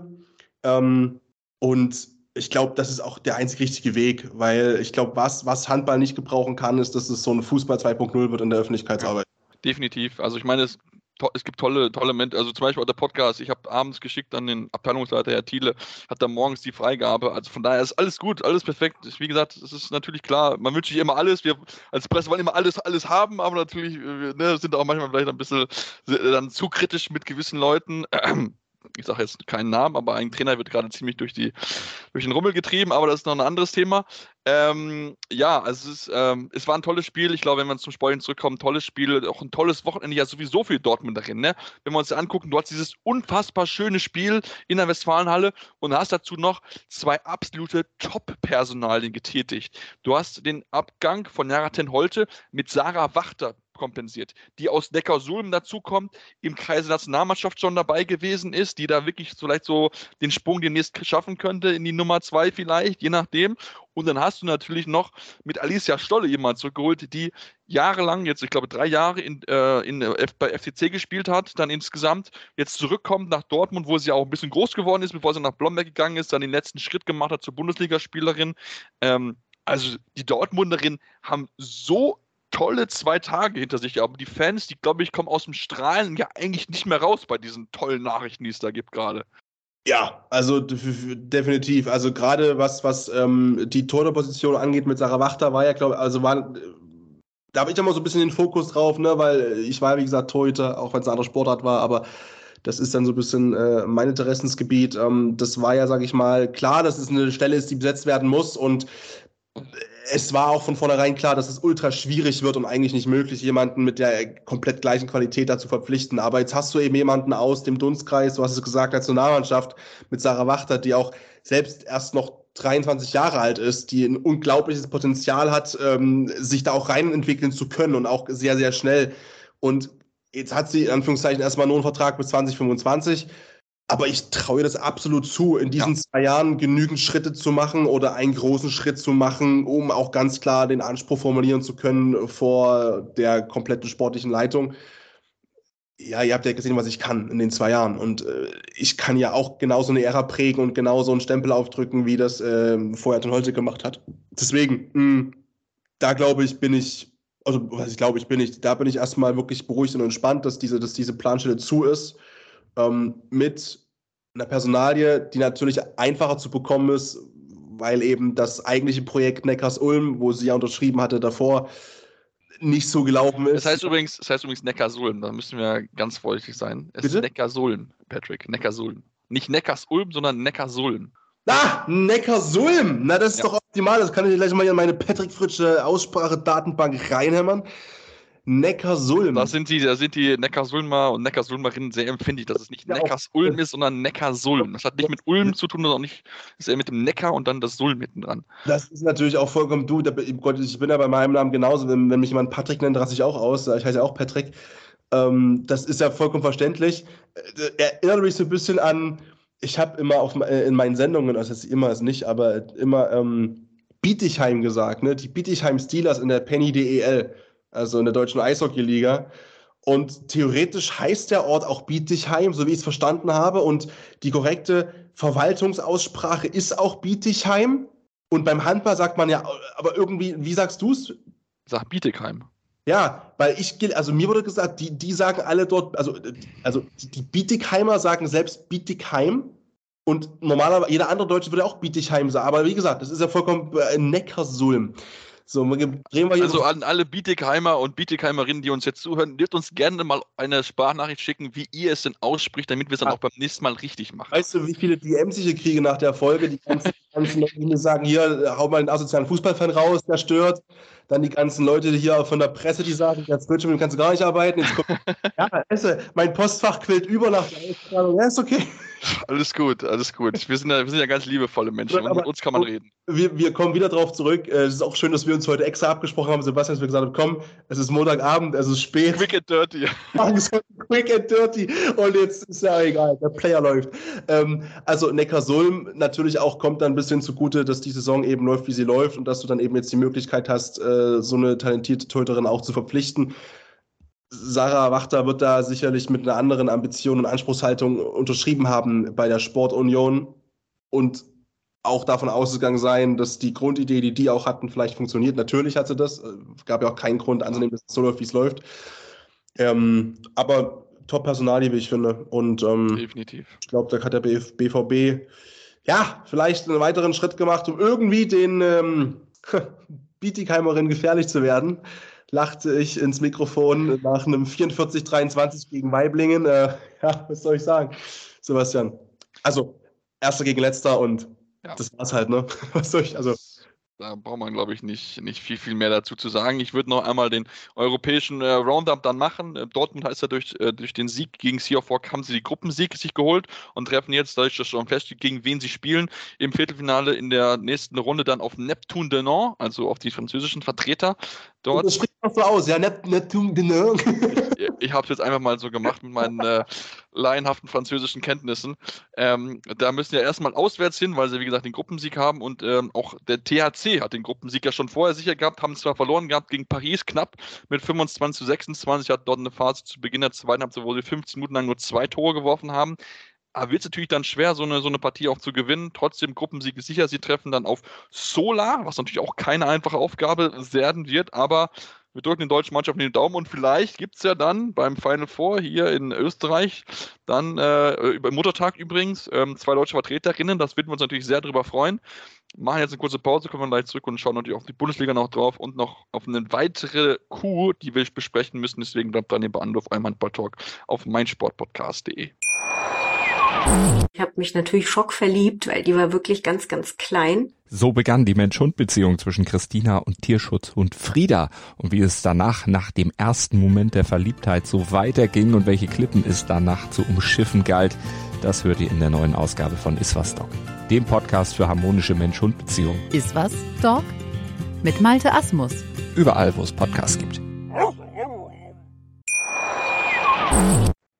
So, und dann sind wir jetzt zurück und wollen, wie gesagt, nochmal den Blick werfen auf die Bundesliga und uns mit ja, weiteren Personalien noch beschäftigen, wenn wir uns mit der Bundesliga auch beschäftigen wollen und den Blick werfen auf die HSG Bensheim-Auerbach, ähm, die ja auch gespielt hat am Wochenende. Bevor wir aber auf deren Spiel zu sprechen kommen, müssen wir eigentlich über das reden, was sie ja auf dem Transfermarkt getätigt haben. Denn was ich persönlich finde, ist das sehr, sehr stark, was sie dort getan haben, Patrick. Ich weiß nicht, wie es dir geht. Haben Kim Naizinavicius zurückgeholt, die ja bei den Flames gespielt hat von 2008 bis 2011, kommt zurück und haben dazu noch mal eben Mia Zirke von Blommer Klippe losgeeist, die ja auch schon Nationalmannschaft gespielt hat, war bei dem Großturnier, äh, ist hier eingesprungen. Also das sind zwei, wie ich finde, absolute Top-Verpflichtungen für einen Verein, der ja bei allem Respekt eher so Mittelklasse in der Bundesliga ist. Ja, also ich versuche mir da. Ähm, also ich meine, dass dir sowas gelingt als so ein Verein, das ist schon, schon ein starkes Zeichen, auch gerade jetzt mit Blick auf die Reduzierung der Liga in der kommenden Saison. Oder das, nach, also nach der kommenden Saison dann, ja. Das definitiv. Und das, das äh, ich finde es immer schön, wenn es noch, ich sag mal, ich übertreibe ein kleines bisschen, ne? das haben wir auch alle schon mitbekommen, dass ich so ein kleines bisschen Romantiker bin und ähm, solche Geschichten auch einfach wirklich mag, weil ich finde es immer wichtig, dass es eben auch noch die Möglichkeit gibt, in der Theorie, aber eben auch in der Praxis, dass es eben auch solchen Vereinen gelingen kann, derartige Transfers zu tätigen, weil mh, natürlich ist das Gefälle gerade auch bei, in der HBF extrem groß und es ist theoretisch super einfach für die, für die äh, Teams ganz oben, sich eben wirklich die äh, Sahnestückchen rauszupicken aus allen anderen Mannschaften und wirklich halt immer dafür zu sorgen, dass die Top-Spielerinnen sich immer in diesen ersten ein, zwei Mannschaften zentrieren.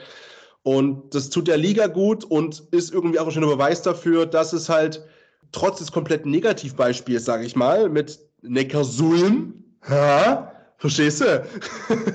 ähm, dass es da, sage ich mal, auch trotzdem noch das Vertrauen gibt in dieses Konzept von, ja, guck mal, da habe ich aber einen Sportdirektor und eine sportliche Leitung, die kommen auch mit einer Idee auf mich zu. Und nur weil es bei einem Verein gescheitert ist, muss es nicht heißen, dass es bei dem anderen auch so ist.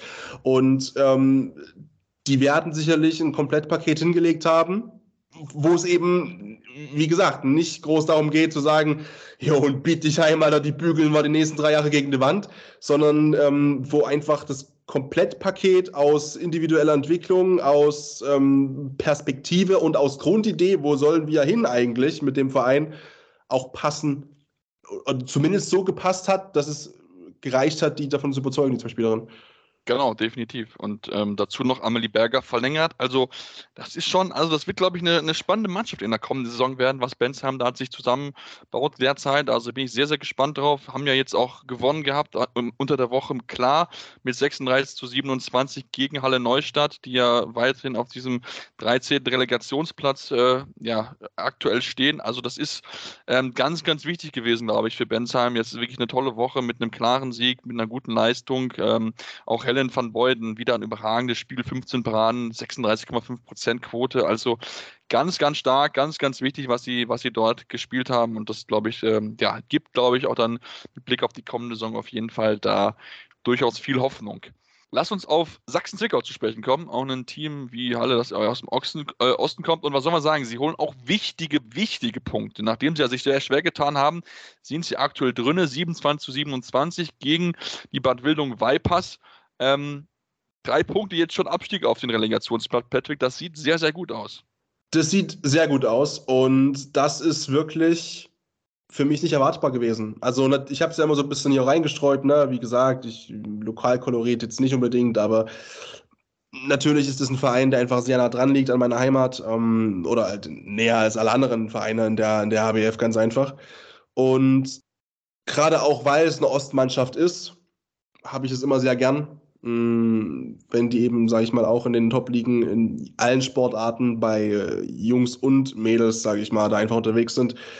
Auch wenn ich nicht geglaubt habe, aber du sagst es, jetzt hast du unentschieden gespielt gegen die Vipers. Äh, klar, hätte sich auch absetzen können. Beide stehen jetzt bei 10 zu 20 Punkten.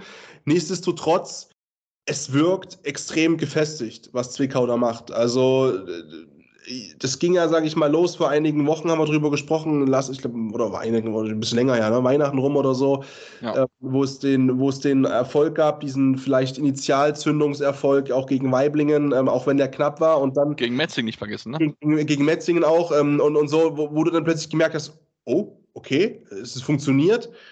Und seitdem läuft es einfach. Und selbst in, in und, und, und auch, auch wenn es mal nicht läuft und funktioniert, sei es in Spielen selber oder auch das Ergebnis oder sowas, man hat das Gefühl, es wirft die nicht mehr komplett aus der Bahn einfach so, sondern es ist einkalkuliert, man weiß, welche Rolle man spielt in dieser HBF, das ist ganz klar, man, man weiß, ey, im Normalfall, für uns, für uns geht es nur einfach darum, bestmöglich, also wir spielen um den Klassenerhalt, Punkt, Ende aus.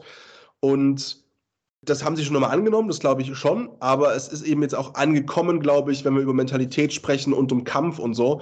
Und das finde ich sehr gut. Persönlich, wie gesagt, aus einer ostdeutschen Brille. Ähm, da besteht eine Neustadt, okay, jetzt auf der 13 äh, ist er wieder schade.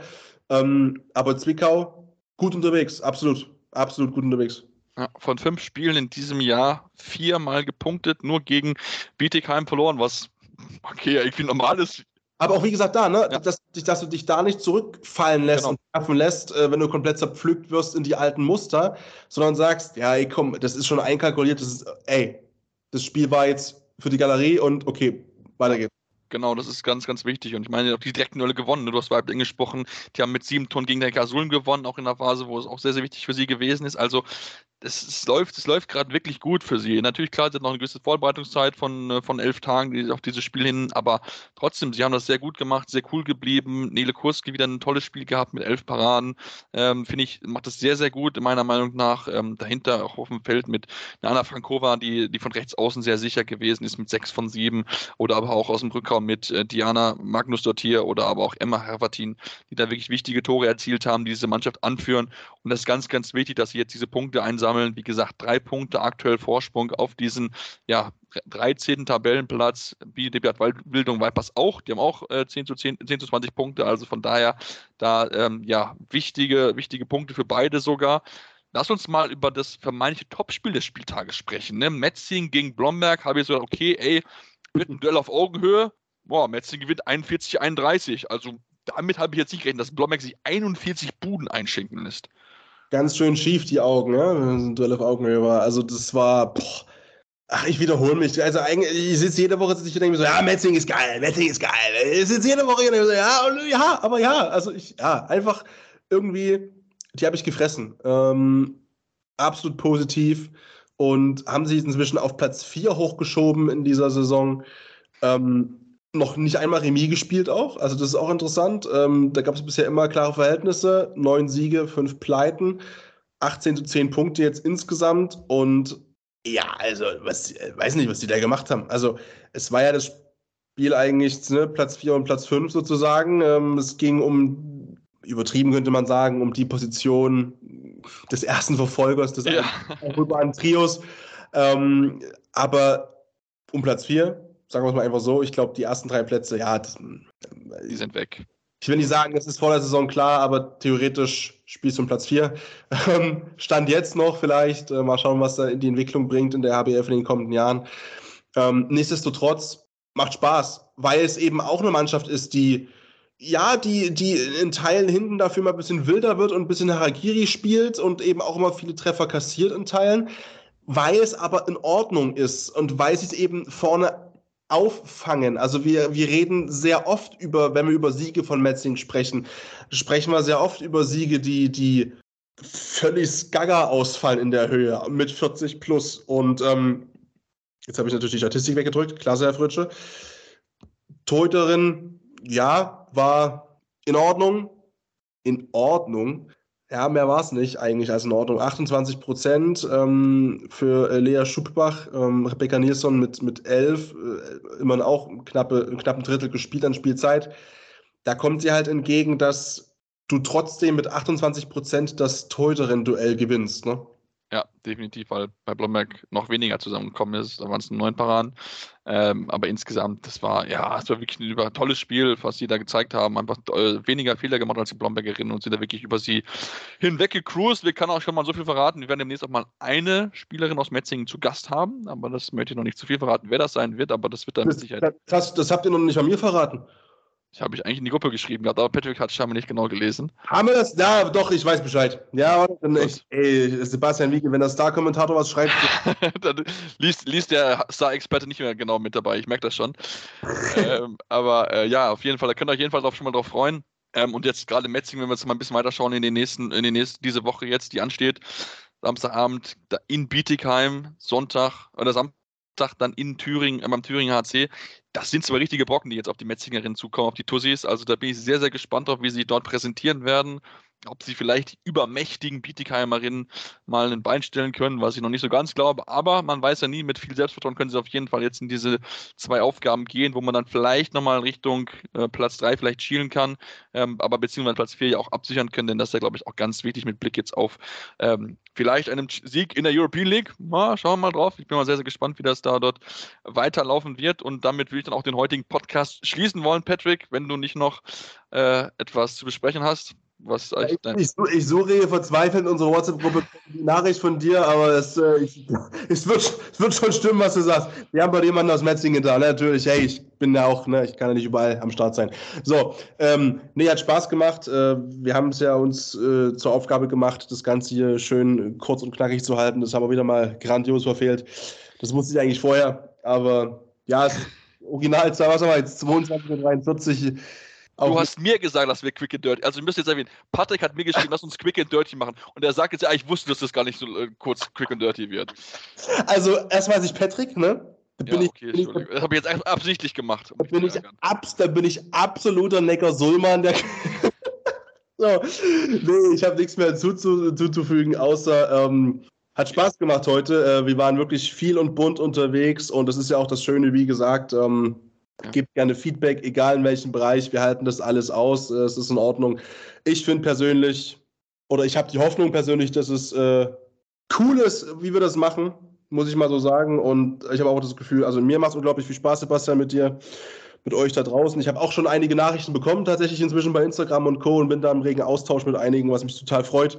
Und auch die haben mir gespiegelt, dass das angenehm ist, ähm, uns zuzuhören. Wie gesagt, äh, wenn einige das nicht so empfinden, dann schreibt es uns gerne auch, ne, weil natürlich auch es für uns wichtig ist, ähm, weil wir das ja auch für euch da draußen machen natürlich. Aber ähm, ich denke mal, man konnte sich das jetzt über anderthalb Stunden gut anhören, vielleicht so als Montagabendprogramm, wenn man schlecht Laune hat. Ich glaube, man kann vielleicht hier und da ein bisschen mitlachen. Und dann, wenn Leute über das lachen können, was ich sage, dann habe ich alles erreicht und dann kommt noch deine handballische Expertise dazu.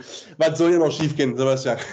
Ja, wir müssen natürlich sagen, ihr das wahrscheinlich Samstagabend, weil wir erst Montagabend aufnehmen. Deswegen könnt ihr das ja Montagabend nicht anhören, weil das schaffe ich. Also, wenn ich es jetzt schneide, bin ich um Mitternacht fertig. Deswegen äh, würde das dann. Also, die ist ja jetzt schon online, die Folge, weil wann, wann kommt die noch? Weil jetzt, ein bisschen jetzt sagt ein Tag und dann muss er aber auch liefern jetzt. Äh, also ich gehe davon aus, dass es Dienstagmorgen auf jeden Fall online gehen wird. Ey, ja, guck mal, Dienstagmorgen, oh, das ist ja stabil. Dann machen wir mal Schluss jetzt, dann kannst du beschneiden. ich muss erstmal noch äh, Olympiaplanung zu Ende machen. Aber nein, ich wollte auf jeden Fall äh, ganz großen Dank einmal ausrichten, weil die, ich habe mir die Zahlen jetzt angeguckt in den letzten Tagen und Wochen immer wieder und ich muss sagen, ich bin unheimlich dankbar für jeden Neuen, der dazugekommen sind, denn die Zahlen, das ist ich, ich, ich, muss mir jeden Tag die Augen reiben über die Zahlen, die wir da haben. Das ist unglaublich. Wir hatten jetzt in diesem Monat, ich glaube, außer an vier Tagen, glaube ich, keine zweistelligen zu, äh, zu äh, Downloadzahlen. Riesenrespekt, Riesendank an alle, die eingeschaltet haben, die unseren Podcast neu zugehört haben. Ich bin ich freue mich einfach wirklich immer, wenn ich auf unsere Statistiken gucke, weil ich das so toll finde, dass das so angenommen wird jetzt mit äh, unserem neuen Format, mit den Gästen, die wir mit dabei haben. Ich meine, unser Interview mit Dein Media ist jetzt schon bei 500 Downloads innerhalb von 10 Tagen. Das ist brutal. Also vielen lieben Dank. Empfehlt euch unseren Freunden. Lasst uns gerne Feedback da. Social Media könnt ihr uns folgen. Facebook, Twitter, Instagram mit dem Handle Anwurf jeweils. Schreibt uns, folgt uns. Empfehlt uns euren Freunden weiter, was auch immer, beleidigt uns. Äh, wir sind offen für, für ja, komm, Sebastian, der steht so ein bisschen sadomasochistische, so die Richtung. Ja. Nee, auch Sebastian, ne, dann, dann ähm, scheinst du ja, sage ich mal, als ähm, auch Entscheider, sage ich mal, auch gute Transfers getätigt zu haben im November. ja, ich habe, ich, ich, habe mir, ich habe mir die richtigen Leute rausgesucht und um den, um diesen schwer, schwer, schweren Verlust, der mich immer noch getroffen hat, zu ersetzen. Und ich habe mir zwei tolle Leute an die Seite geholt, die da wirklich nochmal für neuen Elan gesorgt haben. Und das freut mich sehr, dass das auch von euch, liebe Zuhörer, so, so gutiert wird, dass wir da jetzt so äh, nach oben schießen gerade aktuell. Sebastian, dass wir das Ganze natürlich auch sagen jetzt nach einer Stunde 30. Ich würde sagen, das hört sowieso keiner mehr, meinst du? Für alle, die jetzt sowieso schon weg sind, wir fangen einfach mit dieser Lobhudelei nochmal an nächste Woche, vielleicht am Anfang. So, aber das, ey, ne, wie immer schön alle, wenn wir uns alle gegenseitig streicheln, ist das doch eigentlich das Beste überhaupt. Es ist Winter, es ist dunkel, es ist kalt, es ist nass, wir brauchen alle ganz viel Liebe. Und ähm, ja, deswegen, Sebastian, auch nochmal danke, dass ich dabei sein darf. Macht immer wieder Spaß. Auch wenn es mal anderthalb Stunden geht, holla die Wald. Alles gut. Ich kann nur sagen, der Podcast, der diese Woche kommen wird, mit unseren zwei Gästen, wird auch in diesem Rahmen sein. Also von daher habt ihr diese Woche viel Hand Anwurf eurem Handball-Talk auf den Ohren. Freut und äh, folgt uns weiterhin, lasst uns Feedback da und wir hören uns dann demnächst wieder hier. Also mich hört diese Woche wieder, uns in der regulären Ausgabe dann nächste Woche wieder hier bei Anwurf eurem Handball-Talk auf meinsportpodcast.de.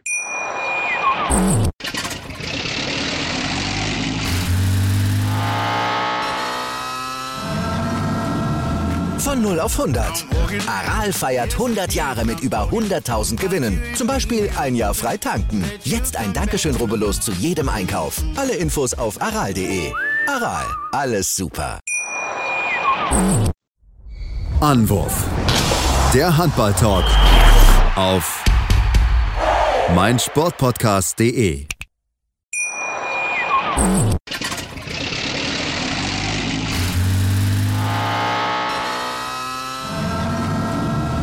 Von 0 auf 100. Aral feiert 100 Jahre mit über 100.000 Gewinnen. Zum Beispiel ein Jahr frei tanken. Jetzt ein Dankeschön, rubbellos zu jedem Einkauf. Alle Infos auf aral.de. Aral, alles super.